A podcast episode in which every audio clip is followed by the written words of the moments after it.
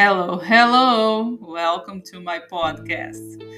Meu nome é Maite Porto e este é o Dupla Nacionalidade, um podcast onde faço comparações sobre vários assuntos entre Brasil e Estados Unidos. Sou também a designer responsável pela Pattern Brasil e designer têxtil na Art Gallery Fabrics. Sou mãe de três filhos peludos lindos, os doguinhos Zip and Zap e o Dom, que é o meu gato ruivo irresistível. Ah, e também participo de competições e travessias de natação no mar. Bom, olá, obrigado por estar aqui me ouvindo. Esse é o primeiro episódio, então eu vou dar umas gaguejadas, vou errar, eu sei, mas eu queria agradecer muito quem estiver aqui ouvindo. E esse podcast, ele, a ideia desse podcast era justamente trazer um pouco de tudo que eu passei, aprendi, as cabeçadas que eu dei aqui nos Estados Unidos já, e também trazer um pouco dessa minha questão de comparação entre estilo de vida, vamos dizer assim, no geral, do americano para o brasileiro até para mim conseguir re, re, uh, resguardar, não, mas assim, uh, me entender melhor o que, que seria um comportamento americano e o que, que seria um comportamento brasileiro, mas assim, o brasileiro aqui nos Estados Unidos, a gente tem umas coisas muito estranhas, assim, que a gente realmente não entende. Então é só uma troca de ideias, espero que vocês quiserem colaborar e falar alguma coisa, uh, me xingando, sei lá, ou colaborando de alguma forma para mim me entender melhor, eu adoraria saber. Então, o que, que aconteceu? Eu vim para cá, já faz mais ou menos uns sete anos que eu tô, um pouquinho mais de sete anos que eu tô morando aqui, e eu tô num período agora que eu tô questionando muitas coisas, assim, parece que eu não pertenço nem aos Estados Unidos e nem ao Brasil. Eu amo o Brasil, eu, eu realmente, assim, eu gostaria muito de um dia voltar, né? Eu não, eu não, eu, eu admiro o brasileiro e, e até, inclusive, é uma coisa que eu estava ouvindo um podcast hoje de manhã aqui, enquanto eu estava arrumando a casa, e eu percebi, assim, o quanto nós brasileiros nos desmerecemos, tá? E eu quero, com esse podcast, trazer um pouco uh, dessa reflexão, assim, para ver o quanto a gente é bom, a gente é muito bom no que a gente faz. E a gente tem uma característica muito uh, específica e a gente fica idolatrando tanto essa coisa dos Estados Unidos, dos americanos e tal. E eu acho que existe um comportamento realmente que levou eles a, a evoluírem, né, a terem essa, essa característica, mas também tem uma outra coisa que eu acho que a gente, se a gente puder entender o que, que, o, que, que o brasileiro tem de tchan a mais em relação ao americano, eu acho que a gente pode tirar muita, muita vantagem dessa, uh, dessa nossa característica cultural, né? E aí eu queria uh, comentar assim com vocês, realmente eu, eu, eu fiquei um tempo, eu fiquei quase cinco anos sem voltar para o Brasil. E eu vou dizer assim, eu voltei, tá? Faz um pouco mais de um ano que eu estive aí no Brasil e, e eu me senti super em casa, e feliz por ter voltado, assim, muito feliz. Claro, a gente tem essa questão da língua, né? Então, toda vez que tu for sair, tu tem que ficar pensando tudo em inglês e como é que tu vai te, vai explicar o que, que tu precisa. E no começo é muito difícil. E eu quero até deixar minha, minha declaração aqui em dizer que admirem quem, quem vem para cá e quem batalha e quem uh, realmente se dá bem aqui, ou, ou mesmo que tente e não se dê bem, assim, porque é um passo importante, é difícil, é estressante, é cansativo. nós somos imigrantes aqui, então eu, eu tenho a premissa de que uma vez imigrante para sempre imigrante, então eu nunca vou ser, nunca vou fazer parte desse mundo uh, do americano, né? Porque até porque a nossa educação, a nossa cultura é totalmente diferente. Mas eu acho assim, quem vem para cá e batalha e, e, consegue e, e, tem um padrão de vida e tem os filhos aqui e traz os filhos para estudar, eu, nossa, eu admiro demais e porque é difícil, é muito difícil. Assim, a gente não é que eu, a gente sofra, eu nunca sofri um preconceito diretamente, né? Mas de alguma forma, hã, como a gente é visto como imigrante, acaba que a gente tem uma outra, um outro tratamento, digamos assim. E aí, hã, hã, o que eu quero dizer, assim, é que muitas vezes eu questiono esse jeito americano, né? Por exemplo, vou contar um pouco do meu. Eu fiquei assim, eu cheguei a ficar uns dois anos em casa, né? Logo que eu cheguei, eu precisei esperar o meu work permit. E eu estava assim em processo de imigração, porque eu acabei, eu casei com um brasileiro, mas que já era americano, e a gente entrou com o processo de uh, uh, como é que se diz? De nacionalização, não, de, de, de imigração mesmo, né? Para se tornar uh, imi, se tornar americano, né? Ai, esqueci o nome, a palavra agora. Mas então eu, eu fiquei esses uns três anos, eu tive que ficar aqui não que eu não pudesse sair do país, mas uh, facilitaria muito mais no meu processo se eu não saísse do Brasil, do Brasil, se eu não saísse aqui dos Estados Unidos, uh, pra, como mostrando que eu né, realmente queria ficar aqui e, e, e que uh, a minha citizenship, ah, esqueci o nome, meu Deus, a minha cidadania, ah, veio o nome, a minha cidadania era porque realmente eu queria ficar aqui, queria colaborar com o país, aquela coisa toda. Então, o que aconteceu? Como eu tinha esses três anos que eu não, pude, não, não quis sair para melhorar o processo, para ser mais, mais fácil, uh, quando eu pude sair, veio a pandemia. E aí, quando veio a pandemia, aí que realmente eu não pude sair. E assim, vou dizer para vocês assim, a minha cidadania veio final de fevereiro, em março, estourou a pandemia e eu não tinha ainda o meu uh, passaporte americano. Então, assim, eu não podia sair mesmo, porque eu estava sem, né, tava sem passaporte. E aí eu acabei ficando mais dois anos aqui sem ir para o Brasil. Então, eu fui para o Brasil depois de cinco anos. E muita coisa eu tinha me acostumado já com aqui. Eu acho que é isso que eu acho que eu quero resgatar, assim, eu, como era quando eu cheguei, as observações e trazer para vocês, assim, algumas coisas engraçadas que eu observei nesse tempo, assim, para como foi chegar aqui, né? As diferenças, o jeito de falar, o jeito de chegar. Então, eu até queria contar desse meu primeiro emprego, né? Depois de dois anos que eu estava em casa e tal. Aí eu uh, botei na minha cabeça que eu ia conseguir um, um trabalho meio período né? Pra, porque eu estava tocando, eu trabalhei como frila, estava trabalhando para o Brasil e, e, tentando entrar nesse mercado americano. Eu vi que é bem diferente do que a gente está acostumado no Brasil, o jeito de trabalhar. Eu sou designer têxtil, né? O designer de estampas, como pode dizer, né? E aí eu acabei que eu senti que era diferente aqui o mercado e eu tentando entrar de alguma forma como freelancer e estava difícil e tal. Então eu pensei, ah, vou não sei, um dia me deu assim, digo, ah, vou conseguir um, um, um, trabalho meio período, que é uma maneira também de eu sair um pouco de casa, porque o que aconteceu?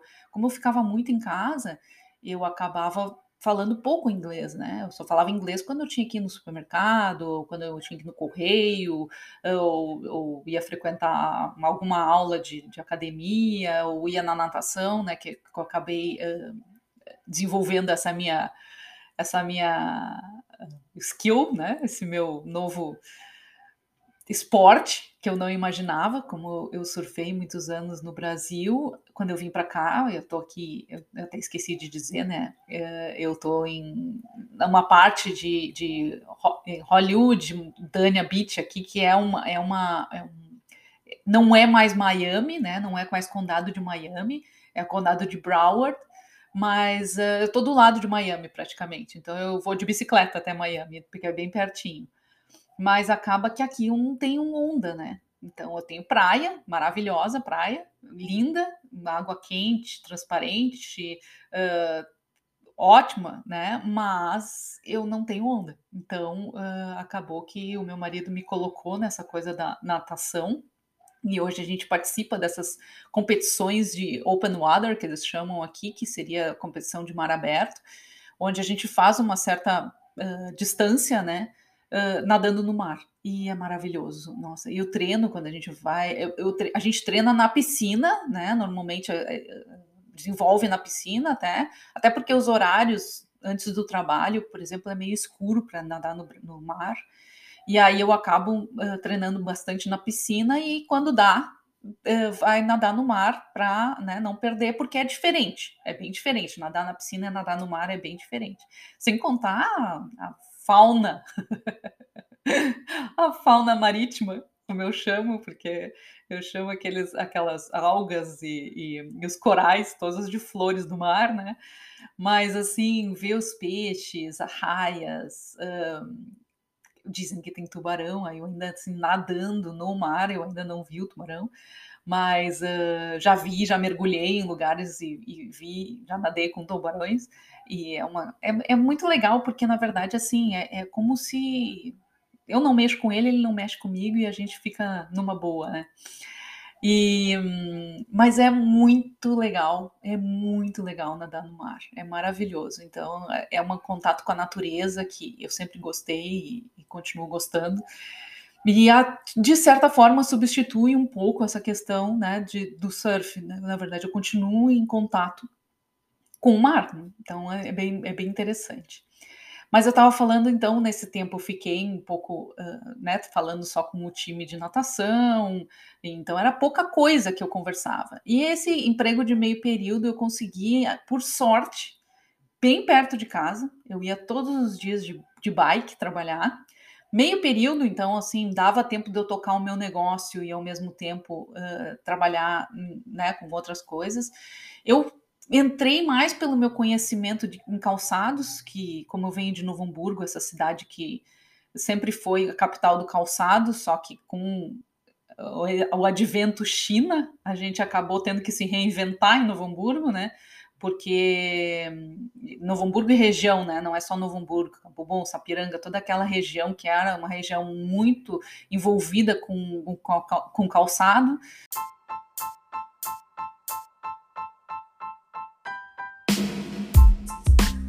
Mas antes de continuarmos, vamos para um break comercial. A Pattern Brasil é um e-commerce de produtos personalizados que funciona com o sistema on demand e com o sistema de entrega dropshipping. Mas o que, que significa isso? A Pattern Brasil é onde eu crio algumas estampas, personalizo alguns produtos e mando para você sob encomenda porque quando você fecha a compra, é o momento que eu vou fazer a peça especialmente para você e depois mando pelo sistema dropshipping, ou seja, essa empresa que produziu a peça vai mandar diretamente para você. É assim a forma com que eu consigo tocar essa empresa morando aqui nos Estados Unidos. Espero que vocês gostem. Existe uma coleção especialmente feita para esse podcast que se chama Dupla Nacionalidade e estão lá algumas peças e alguns desenhos feitos especialmente para essa ocasião. Abraço, espero vocês lá, espero que gostem. Acabou que a China, com esse valor bem mais acessível, uh, quebrou, né? Quebrou Novo Hamburgo no sentido assim, muitas empresas que tinha na região, que tinham, estavam no Brasil, né, acabaram migrando para a China e montando seus negócios lá. Mas aí como eu tinha essa experiência, e, mas eu nunca tinha desenhado calçados, para falar bem a verdade, eu nunca tinha desenhado. Mas como eu tinha essa experiência, eles me chamaram. Até eles criaram um, um, um spot, né? Um, tipo assim, uma função para mim que eles não estavam esperando, porque eles estavam procurando alguém para fazer a parte de web. E como eu estava montando o meu negócio e tal, eu tinha uma certa experiência já no Shopify, eu meio que me ofereci, digo, ah, azar, a gente faz, a, a gente aprende fazendo, né? E vamos lá. Mas aí acabaram contratando um outro menino, o Edgar, e aí eu acabei ficando como uh, designer de calçados, vamos colocar assim, entre aspas, né, o designer de calçados, porque na China, esse mercado funciona muito diferente, e esse foi uma parte legal, assim, do trabalho, é, depois de um tempo que eu estava afastada do calçado, é entender como é que eles estão fazendo isso lá na China, né? É muito diferente do que a gente estava acostumado lá na região sul. A gente começou com poucas máquinas, né? Hoje em dia está quase tudo automático. Mas então, assim, eu desenhava pela minha, minha aptidão de desenhar, né? Mas, uh, na verdade, eu só uh, fazia um quebra-cabeça, digamos assim, né? Eu pegava uma certa, um, um, certo salto, uma certa, uma certa estrutura que tinha do calçado lá e grudava outras coisas, outras partes de cima, outros elementos e fazia meio que um projetinho bem simples, né? Não, não especificava nada, era só para eles levarem nessas feiras, né? Que havia lá na China e onde eles iam desenvolver esse produto. Então foi bem interessante, porque assim eu estava bem segura com o que, que eu estava trabalhando, né? Pela minha experiência e tal, eu digo, tá, tá tudo bem, eu não, eu não sei desenhar calçados, mas pelo menos eu sei como é que ele funciona, o mercado, né? Como é que mais ou menos ele, ele se desenvolve. Então, nessa parte eu estava segura. Aí a outra que era muito legal, eles eram franceses. Então, franceses há muito tempo já morando aqui nos Estados Unidos, mas assim, tinha um sotaque, né? Não tinha nenhum americano trabalhando, eram todos imigrantes de alguma forma, de, vieram de vários lugares do, do mundo. Então, todos tinham sotaque, todos tinham a falta de vocabulário, todos tinham essa questão de, às vezes, escrever também ser uma dificuldade, né? Às vezes a gente tentar descobrir como é que se escrevia, né? Ou formava sentences, né? Para ver como é que se escrevia. Então, eu acabava. Hum, me sentindo bem confortável, né? Nervosa sempre, nervosa, né? Para na hora de falar, assim, dava aquelas gaguejadas. Só que é engraçado, assim, com o tempo, né? Eu, o que, que eu fazia nesse período que eu vinha de bicicleta, por exemplo, né? Que eu vinha pedalando, que dava umas, dava quatro, mi, quatro milhas mais ou menos de bicicleta, então dava um bom tempinho, dava uma, 25 minutos, né? Por aí, pedalando, eu vinha escutando alguma coisa em inglês né, um podcast, uma entrevista, um filme, né? Na maioria das vezes eram podcasts mesmo, que eu, eu, eu, gosto de escutar bastante. Então eu escutava em inglês, porque daí quando eu chegava eu já estava com o vocabulário no meu ouvido, né? Eu já conseguia entender. Uh, era engraçado, assim, é como se minha mente começasse a pensar em inglês. Então eu já era, facilitava. Mas nossa, gente, a minha maior cabeçada nessa, nesse primeiro emprego foi o seguinte, né? Acostumada com o Brasil, né? A gente chega se espalhando, né? A gente chega dando beijinhos, né? Ah, para cumprimentar, para aqui nos Estados Unidos, no máximo, tu dá a mão, entendeu?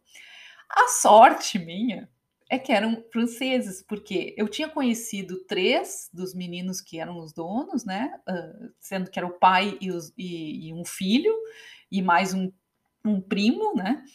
E aí faltou um deles que trabalhava lá. Então, eu, eu, eu, eu, quando eu cheguei no meu primeiro dia, esse menino terceiro, né, o quarto, na verdade, ele estava lá. E aí eles me apresentaram, ó, oh, esse é fulano e tal, tarará. Daí eu, bem feliz, né, fui lá e dei três beijinhos, né. Sou gaúcho. Foi o maior mico. Eu vi que o cara ficou sem jeito, deu uma afastada. Mas assim, entrou na brincadeira, entendeu que era que era um jeito brasileiro, né, de, de chegar chegando. E eu depois que eu me dei conta, assim, depois com o tempo que eu me dei conta que eu tinha feito a maior porrada, por isso que ele tinha ficado sem jeito.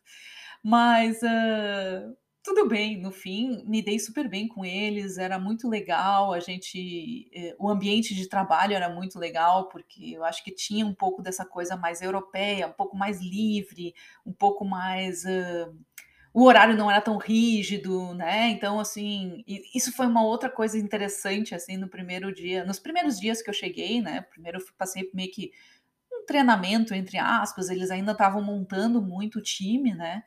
Então a gente, eh, depois de um tempo, eu conversei com eles, né? Daí ele me falou: olha, tu vai trabalhar, né? Como a gente tinha combinado, tu trabalha aqui então às 20 horas semanais. E eu perguntei para ele assim: tá, mas e, e, como é que tu quer que eu uh, controle isso, assino, faça uma planilha?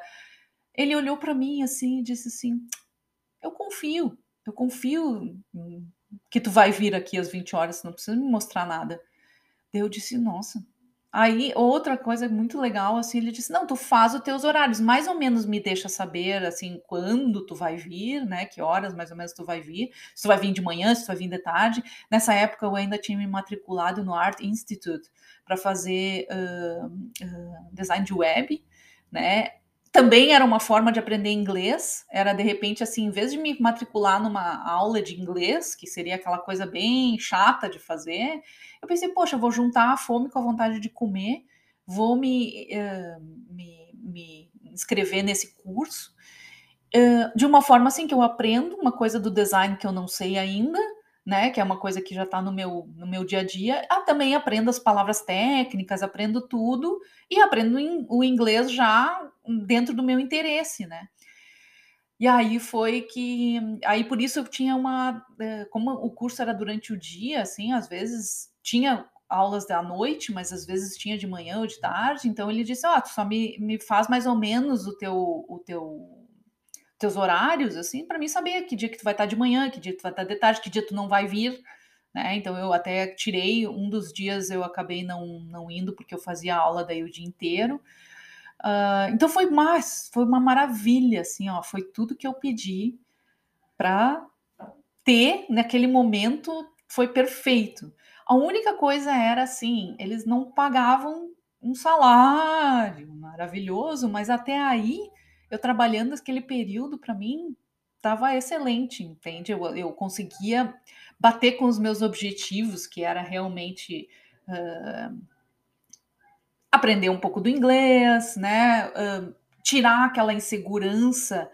E, e, eu ainda tenho um pouco dessa insegurança, e eu acho que a gente se não se valoriza tanto o suficiente e acaba nos colocando muito mais para baixo do que seria é, aquela insegurança de que, poxa, mas será que eu dou conta? Será que, né? Será que eu não sou muito pouco para isso? Será que eu sei realmente uh, fazer?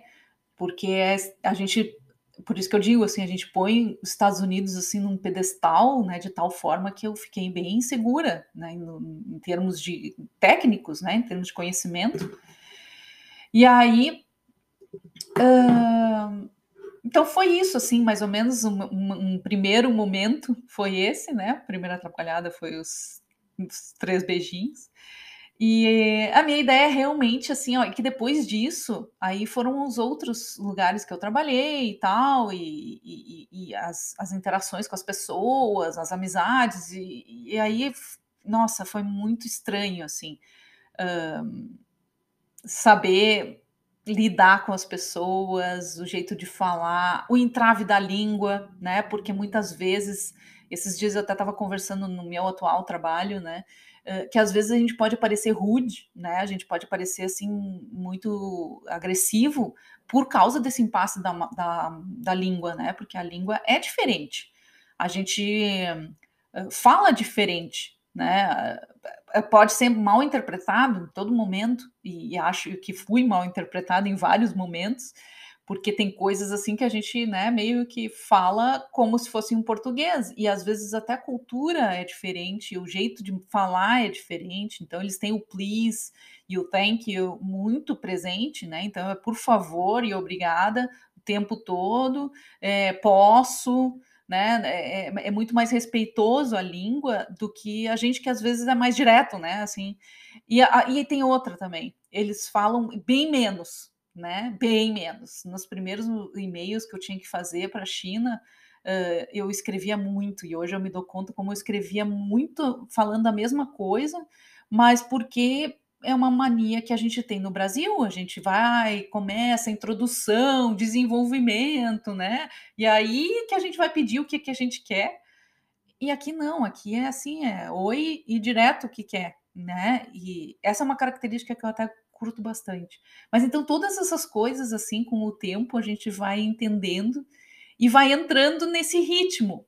Só que assim, hoje, por exemplo, eu posso ser meio rude com o Brasil, porque como eles são assim diretos, e eu já ouvi várias pessoas falando sobre isso, assim, ai, para que ser tão estúpido, tão, né? Mas não é, é o jeito. Então eu acho que só a gente vivendo a cultura que a gente entende por que que é assim, né? Às vezes, muitas vezes eu acho que a gente julga as pessoas sem saber o contexto, né? Sem saber como é que é realmente a vida dessa pessoa a ideia foi, um dos aprendizados foi esse, assim, que acho que a gente não, não deve julgar e deve tentar entender de uma melhor forma o que está acontecendo, ou perguntar, simplesmente perguntar: olha, te fiz alguma coisa, tem algum problema? Porque para eles é normal, assim, ser muito mais diretos do que a gente é. Então, meus primeiros e-mails foi assim, ridículos, ridículos. Escrever, escrever, escrever, ser delicada, não sei o quê. Tem nada disso, vai direto, ó, tá bom, tá ruim, e precisa arrumar isso, precisa arrumar aquilo, né? Então, assim, era isso.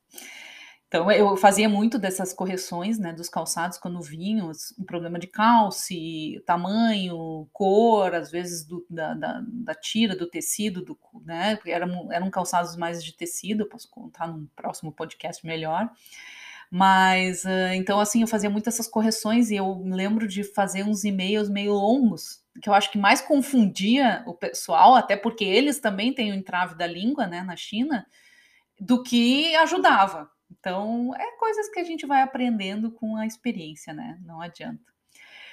Bom, eu vou deixar para os próximos capítulos, os próximos assuntos. É, desculpa, assim, que é realmente é o primeiro. E espero melhorar. E espero também a colaboração de vocês para saber o que, que né, o que, que, pode melhorar. E se vocês querem continuar escutando ou não, se inscrevam aí no, no canal, como dizem aqui os, os podcasters do YouTube. Inscreva no canal, ative o sininho para saber os próximos capítulos, tá? Devo uh, gravar e colocar no ar todas as quintas-feiras, bissemanal por enquanto, tá? De duas em duas semanas, até eu pegar o ritmo, até eu entender como é que faz toda a produção. Beijo, valeu!